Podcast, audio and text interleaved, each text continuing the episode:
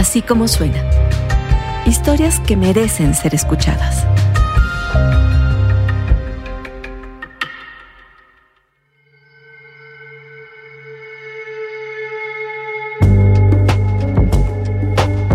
Vagoneras. Ellas son las mujeres que adentro del metro venden maquillaje, botana, juguetes, lo que sea. Durante mucho tiempo han sido maltratadas por el gobierno, perseguidas por la policía, porque se supone que no pueden estar ahí. Rosana Díaz, nuestra colaboradora Así como suena, se fue a vagonear y descubrió un grupo, las Leonas en Manada. Ellas que se hicieron feministas para poder tenderse en la estación tasqueña. Juntas sobrevivieron la pandemia y se dieron cuenta que unidas podían lograr lo que parecía inalcanzable. Respeto por su trabajo. Tal vez pronto un espacio fijo y seguro para hacer lo que saben hacer y hacen como nadie. Vagonear.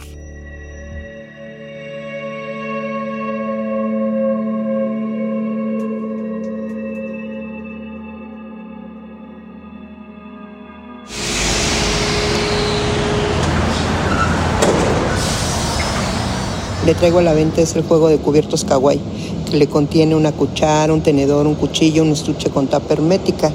Útil y práctico para el estudiante, el ama de casa, eh, la trabajadora. Eh, y así conforme se me vayan viniendo las palabras. Eh, siempre buscamos como que improvisar. ¿Cuál es nuestro, nuestro fuerte para vender? Bueno, pues nuestro verbo que le llamamos nosotros. Siempre tenemos que buscarle el, lema que sea atractivo para el usuario. Lo, que tú le metas, el impacto que tú le metas a lo que dices, es como, es mercadotecnia. Marketing. Es lo que te Marketing. Es lo que te decía hace rato. Ellas son Julia y Patti, dos mujeres comerciantes que trabajan en el metro de la Ciudad de México. Aunque son compañeras de lucha y de trabajo, no podrían ser más diferentes. Julia es una mujer alta con un estilo de ropa sobrio y cabello esponjado, apenas contenido en una cola de caballo. Patty es bajita, cabello lacio, teñido de diferentes tonos y ojos delineados con un trazo grueso y colores brillantes. Una transmite tranquilidad, la otra es puro entusiasmo. Ambas son vagoneras y hoy aceptaron enseñarme su oficio. Me pusieron a prueba, vender un par de juegos de cubiertos kawaii, mi reto, como el suyo, es evitar ser detectada por la policía bancaria que opera en el metro de la Ciudad de México. Mira, eh, ahorita, este, si te das cuenta, eh, las, compañeras que están aquí sentadas, pues ahorita como que están tomando un rato de, descanso para volver a iniciar labores. Eh, digamos que se toman esa libertad ahorita porque el policía que está aquí pues no les ha dicho nada. Pero regularmente nos mueven de aquí, no nos dejan... Para ser vagonera hay que desarrollar ciertas habilidades de discreción. Julia señala a un grupo de mujeres de edades que van desde los veintitantos a los setenta y pico. Todas cargan una mochila o bolsa de mandado abultada. Hablan en voz bajita y parece que se esconden detrás de una columna. Están haciendo base. Imagínate que trabajas jornadas de ocho o más horas parado, manteniendo el equilibrio dentro de los vagones en movimiento, cargando kilos de mercancías en un calor a veces sofocante. ¿Alguna vez querrías descansar o detenerte a platicar con alguien, no? Pues en el mundo de los vagoneros, esas pausas antes o entre labores se conocen como hacer base. Y hacer base tiene sus riesgos. Hay cámaras en el metro y entonces te ven cuando haces el cambio de... te sales del vagón y haces el cambio para el otro vagón. Te toman la foto y se la mandan a los policías entonces ya ni siquiera te agarran vendiendo, ¿sí me entiendes? Eso le llaman ellos panear. Ya te panearon y te enseñan tu foto. Ya te panearon. Debido al paneo, un policía puede detectar a una vagonera y llevársela al juzgado cívico. Así, sin más. Aunque ese día no esté vendiendo, aunque ni siquiera la agarren con mercancía y solo esté ahí como usuaria del metro. Todas las autoridades te tratan peor que basura, ¿eh?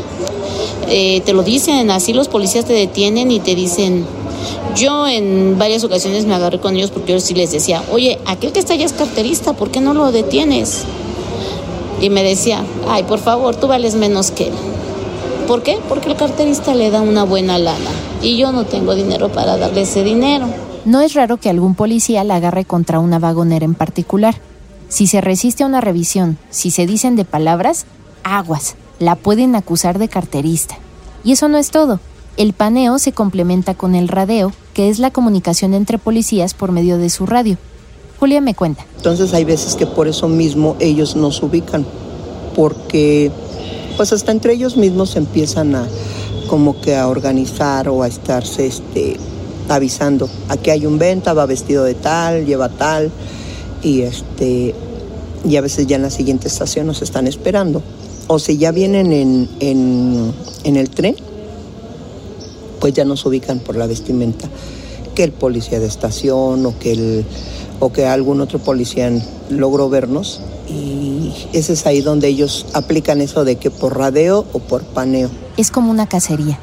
Los vagoneros y vagoneras son las presas de un sistema que los enfoca, los sigue, los cerca y les lanza el zarpazo.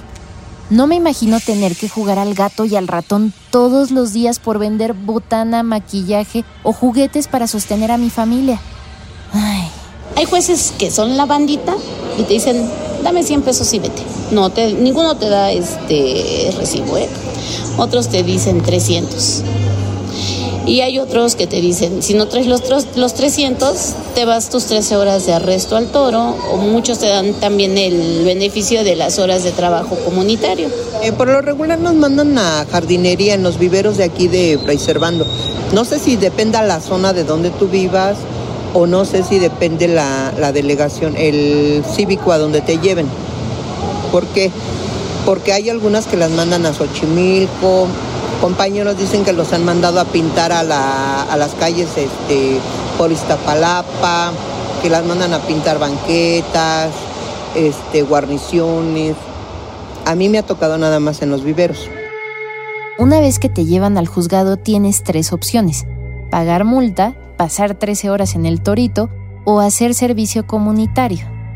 En mi cabeza esto se traduce como o pagas la multa y te quedas sin el dinero que ya ganaste, o te vas al torito o al servicio y pierdes el tiempo más la posibilidad de generar dinero nuevo.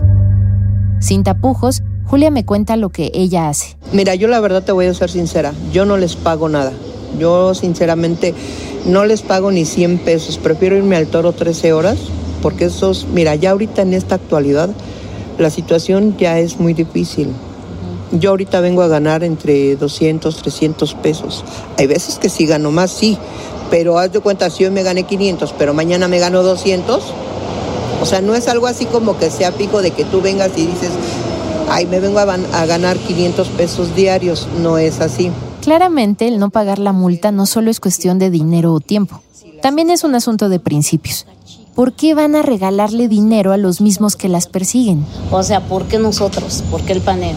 Porque nosotros les dejamos muchísimo dinero, no nos dan un recibo de cuánto pagaste, donde ellos se lavan las manos y todo el dinero que todos los vendedores que remiten diario es un dineral. Si tú juntas de todas las líneas, todos los que remiten todos los días, es un dineral, cosa que no se comprueba ante ningún lado.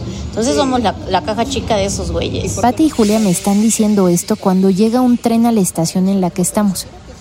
El andén se llena de humo color gris oscuro. Por fortuna no es hora pico, así que son pocas las personas que salen corriendo. Estoy sentada de espaldas al tren. Lo primero que percibo es el olor a quemado y los gritos. Ah, caray. Que se esté quemando? No, se, se queman las suelas de abajo.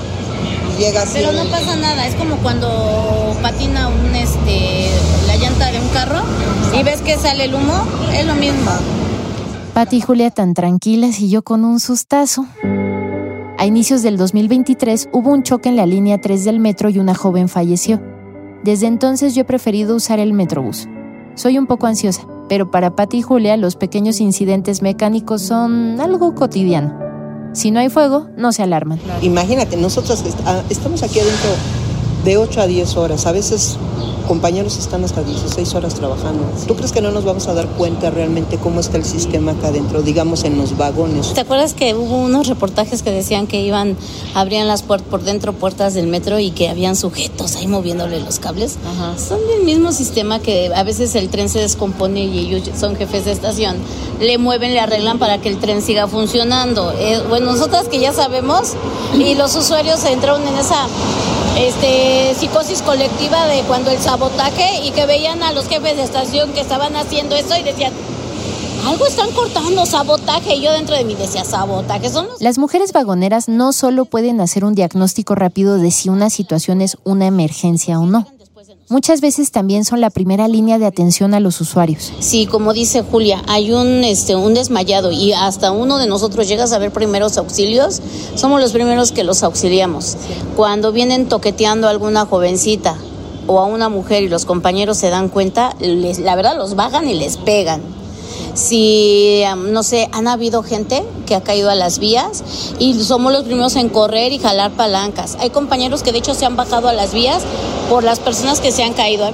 Entonces digo, somos módulos de información porque somos los primeros que, señorita, disculpe, ¿dónde queda la calle fulanita de tal? ¿O en qué dónde debo de transbordar para tal línea? ¿O dónde hay tal situación? Entonces tú das el servicio de primeros auxilios, de módulo de información, de protección civil. Entonces sí somos la primera línea, ya el policía llega mucho después, ya nada más a llenar hojas, pero nosotros ya hicimos así que el trabajo de campo, sí, de verdad que es una realidad. En bolsas o bajo una sudadera, Pati y Julia esconden la mercancía de la vista de los policías. Entraremos juntas al siguiente tren. Las manos me sudan, siento los cachetes calientes. ¿Cuál era mi verbo? ¿Qué voy a vender? Juegos kawaii, detenedores con cuchillos portátiles. Ah, caray. Yo muy preocupada con el tema de los policías y los accidentes y no vi venir el pánico escénico. Por fin llega el tren y entramos al vagón. Bueno, mira, si te das cuenta, nosotros desde el momento que subimos empezamos a revisar el vagón. Por lo regular hacemos un recorrido a todo lo largo del vagón o simplemente, como decimos, dar una escaneada para ver que no venga alguna autoridad. Al ver que no hay alguna autoridad dentro del vagón, bueno, pues entonces empezamos a ofrecer nuestro producto. Señor usuario, en esta ocasión le traigo a la venta ese lápiz, lápiz ecológico, lápiz infinito, lápiz que no necesita sacapuntas. Vale 20, 20 pesos, cuesta 20 pesos, vale. Aquí también otra parte muy importante es que siempre debes aprender a mantener el equilibrio, porque hay veces que luego el tren se mueve, eh, digamos que, frena o, va como que vibrando. Entonces ahí si eh, puedes perder el equilibrio, corres el riesgo de caerte. Las lesiones en rodillas, cadera, columna y pies son comunes en los vagoneros. ¿Cómo no va a pasar factura soportar los enfrenones de los trenes y cargar mercancía pesada por muchas horas, muchos años? Julia, por ejemplo, lleva cinco años con una lumbalgia poco atendida. Y Patty me contó que hace unos años le dio tendinitis en el talón de Aquiles. No tienen seguridad social, así que van con el huesero, al hospital universitario, lo resuelven como pueden. Eso sí, ni hablar de dejar de trabajar y darse unos días. La mayoría de las mujeres vagoneras son madres solteras. Tienen muchas responsabilidades y un día sin trabajar a veces cuesta demasiado. Hay muchas historias de amor también. Muchas vagoneras con vigilantes, hicieron vida, sí. O, usuarias o usuarios con vagoneros. Mi nuera, mi nuera era enfermera, iba a la escuelita de enfermería. Conoció a mi hijo en el vagón y ya, y se quedó. Después de ver a Julia y a Patti vagonear, llega mi hora. Por fuera me veo muy tranquila, pero por dentro hay una mini yo corriendo en círculos, sintiendo que se va a parar sobre un escenario y que todos la están viendo. Es la vergüenza del principiante, la novatada por la que pasan todos los vagoneros. Más chiquilla, más no. Va ella primero, ahora ella. Ay, yo Tienes que invitar a todo, ¿eh? No nada más un pedacito, a todo. Señorita usuaria, le traigo a la venta juego de cubiertos kawaii, material ecológico para la oficina, para la escuela, para el picnic. Contiene un cuchillo, un tenedor, una cuchara a 20 pesos. 20 pesos le cuesta. Y a pesar de mis nervios, así fue como vendí mis primeros juegos de cubiertos kawaii dentro del metro de la Ciudad de México. Año 2020. El mundo está vuelto loco por el esparcimiento del COVID-19. Mientras muchas personas pueden recluirse y trabajar desde casa, los comerciantes del metro intentan averiguar cómo diablo sobrevivir a una cuarentena que va para largo. Al mismo tiempo, varios grupos feministas empiezan a tenderse dentro del metro. Ponen una manta en el suelo y exhiben diferentes objetos para venta o trueque. Además de tenderse, también colocan letreros con símbolos y consignas feministas. Pero aquí hay algo raro. La policía no las remite a ningún juzgado ni les quita sus mercancías. Ah, caray, ¿y por qué tanto privilegio? se preguntan los vagoneros. Pronto alguien les dé el pitazo. La fórmula del éxito es, júntense unas cinco o seis mujeres, pónganle nombre a su grupo y cuelguen carteles de protesta. En pocas palabras, disfrácense de colectivas feministas y tiéndanse. FECOPRES es una organización de vagoneros que convocó a una reunión para ver cómo podrían tenderse las vagoneras.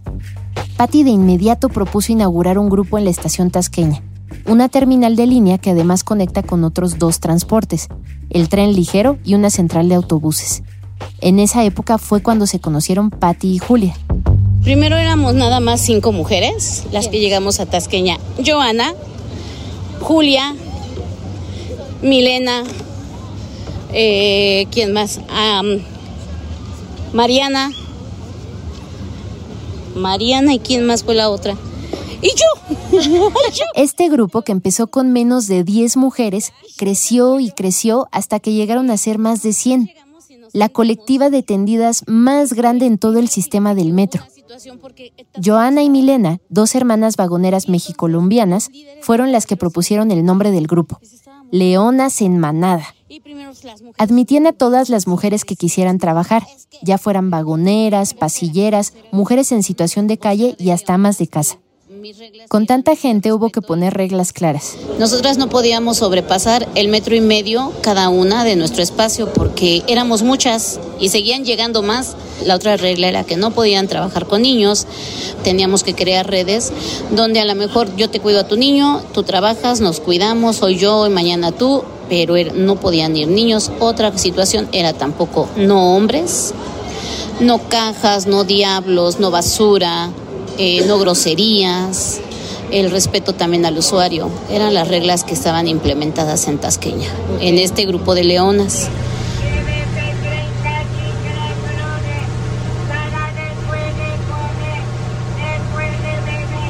Patty y Julia, como vagoneras veteranas, naturalmente se volvieron las voceras. Al principio, hacer mancuerna no fue fácil. Como que de momento te pican en tu orgullo, ¿no?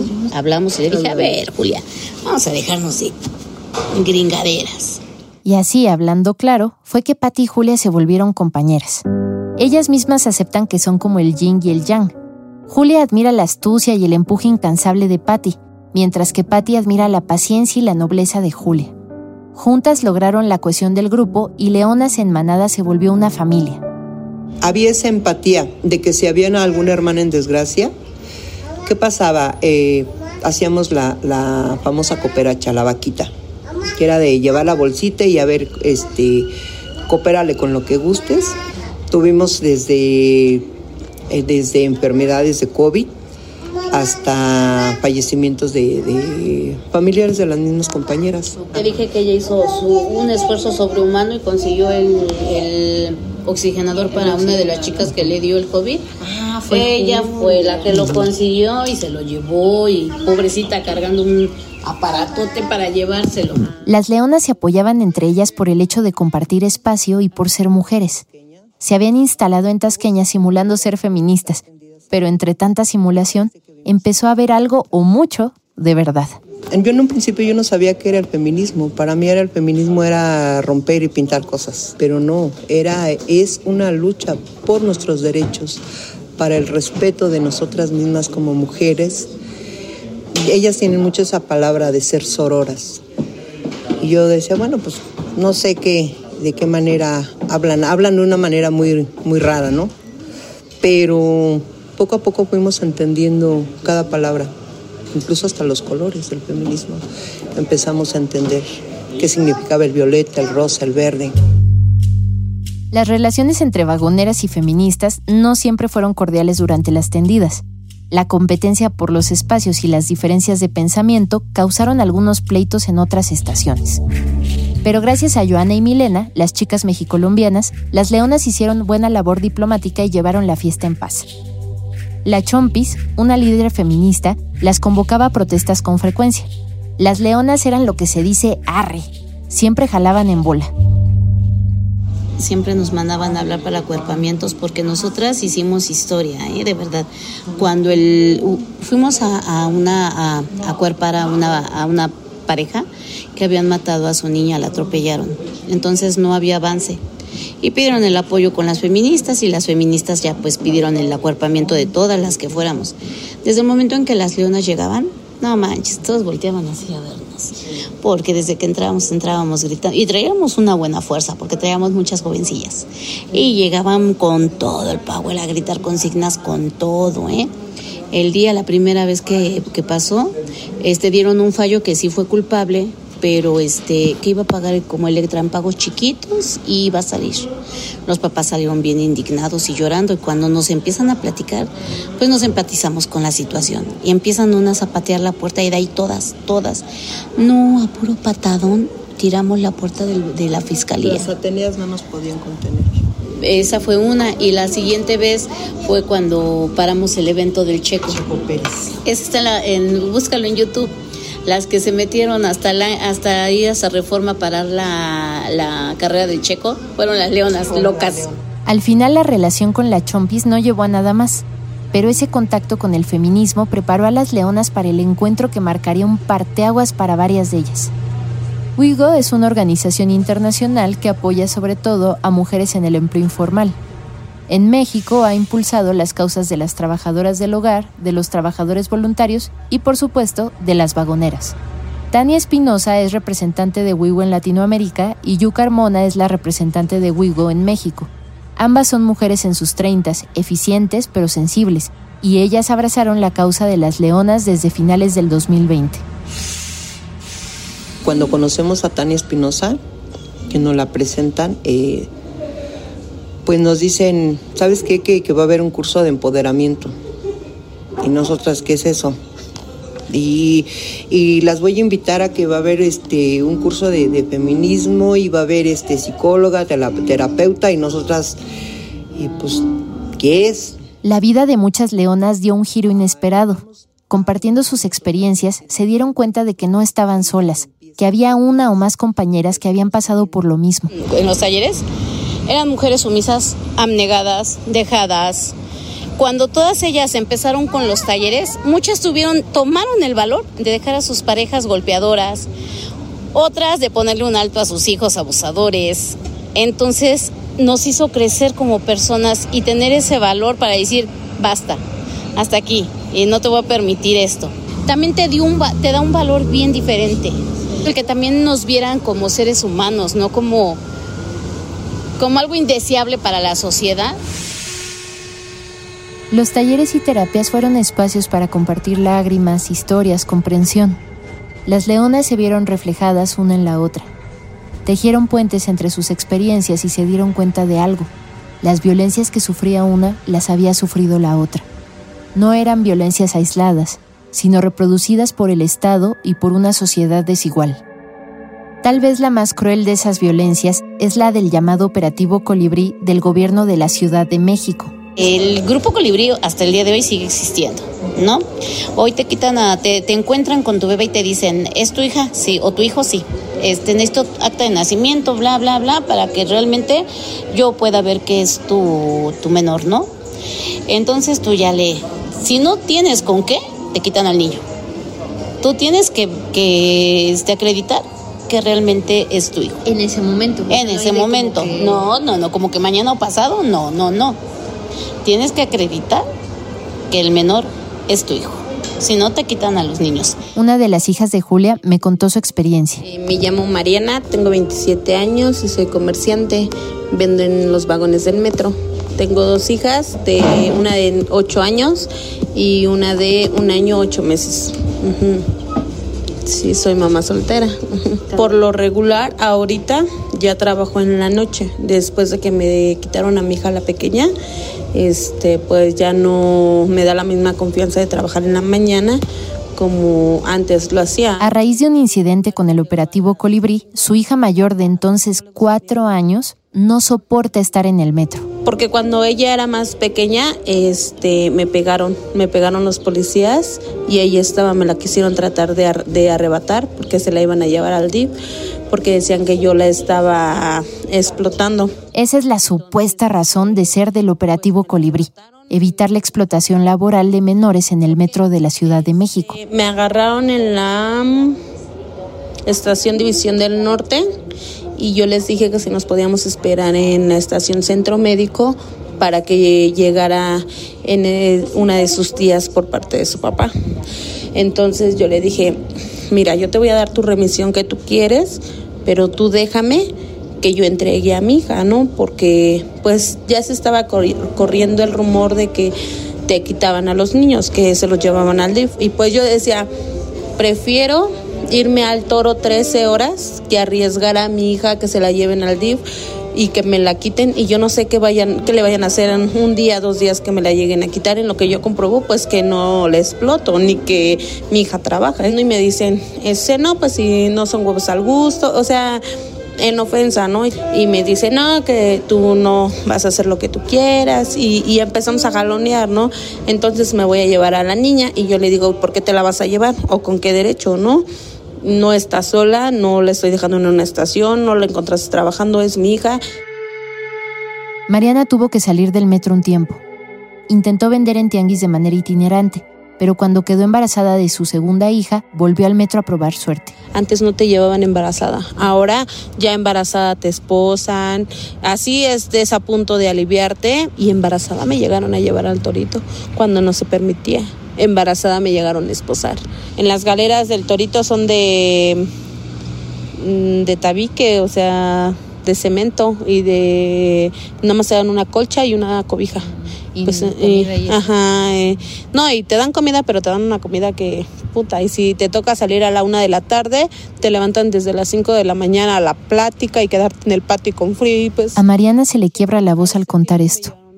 A mí se me encoge el corazón. Entonces, por fortuna, al poco tiempo se pudo atender en Tasqueña. Este, mi mamá y Pati me dicen pues que me vaya para allá y pues opté por irme para allá con ellas.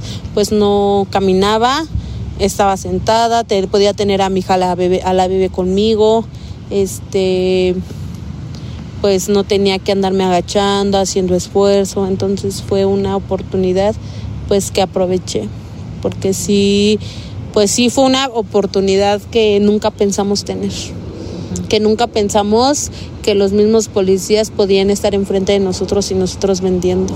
Para las leonas, tenderse fue una probadita de lo que sería trabajar en mejores condiciones, en un lugar seguro y sin persecuciones, sin vivir con el estrés de esquivar policías y sin las miradas despectivas de los usuarios. Trabajar sin estigmas. Estoy con Patti afuera de las oficinas del sistema de transporte colectivo Metro junto a la estación de Pino Suárez. Patti carga una bolsa de mandado grande repleta de carpetas y papeles. Estamos esperando a Yu Carmona para entregar las carpetas a las autoridades del metro. Es la primera vez que veo a Patti tan seria. ¿Cómo te sientes, Patti, ahorita? Bien, ¿sí? Sí, ya estoy acostumbrada a que posiblemente me digan que ahora nos falta otra cosa o que no está bien o cualquier cosa. Creo que hasta estoy mentalizada que siempre nos ponen un pero. Desde mediados del 2022, las leonas han llevado un proceso para que las autoridades del metro les asignen espacios comerciales. Esta oportunidad no se abrió de la nada. Después de los talleres y terapias durante la tendida de Tasqueña, las Leonas y Wigo filmaron un video en el que le pedían a Claudia Sheinbaum la posibilidad de trabajar dentro del metro sin ser perseguidas. El video se replicó tantas veces que las autoridades del metro les abrieron las puertas para negociar. El acuerdo al que llegaron es que les entregarían 40 espacios comerciales dentro de la estación Jamaica. Cada espacio, me cuenta Patty, será usado por dos leonas para que de las alrededor de 80 que son, ninguna se quede sin un espacio para trabajar de manera segura. Se supone que las autoridades les liberarán los espacios de 10 en 10. Suena muy bien, ¿no? Pero ese acuerdo ya tiene casi un año y todavía no les han entregado ni la primera tanda. Mantener la esperanza es difícil. Ante tanta negativa, muchas leonas se han bajado del barco sin avisar. Simplemente dejan de contestar o ponen mil excusas para no ir a firmar algún papel. Además, ha sido una labor titánica de hacer trámites con el SAT, sacar cientos de fotocopias y hasta de contactar con un arquitecto para que les diseñe los planos de sus locales. En un año, el metro les ha cambiado la lista de requisitos cuatro veces y para colmo, la última condición que les puso es que presentaran un aval. Algo absurdo si tomamos en cuenta el contexto de las vagoneras y sus familias. Ahora deben persuadir a las autoridades del metro para que les condonen ese requisito. Con el apoyo de Wigo, las leonas ya lograron hablar con el senador de Morena, César Cravioto, y fui testigo de que no les aseguró nada, pero sí les prometió interceder por ellas.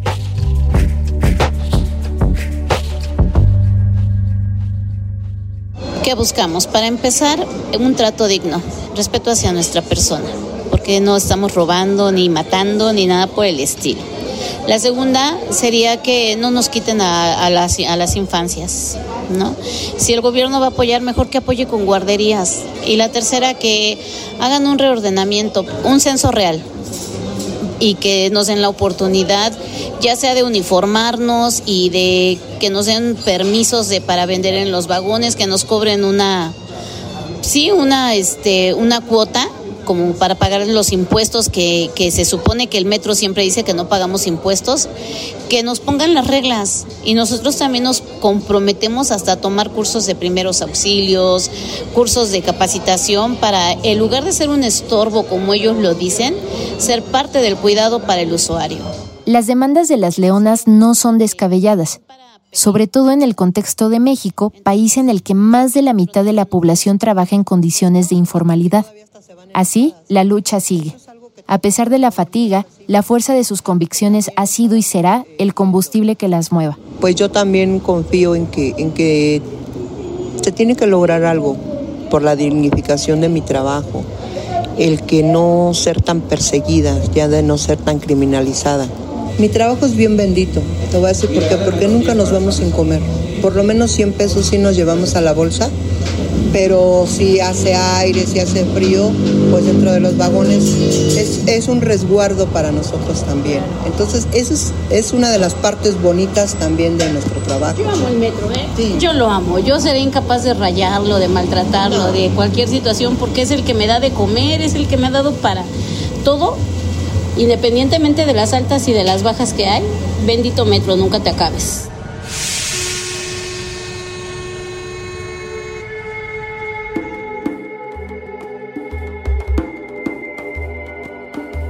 Así como suena, es una producción de puro contenido.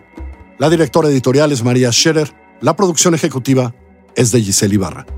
Nuestros editores son Galia García Palafox y Salvador Camarena. En la consola y la edición están Hugo Santos Quevedo y Patricio Mijares. La coordinación de producción es Rosana Díaz. Yo soy Carlos Puch y los invito a escuchar todos nuestros podcasts en así suena.mx o en cualquiera de las plataformas donde tú prefieres escuchar tus podcasts.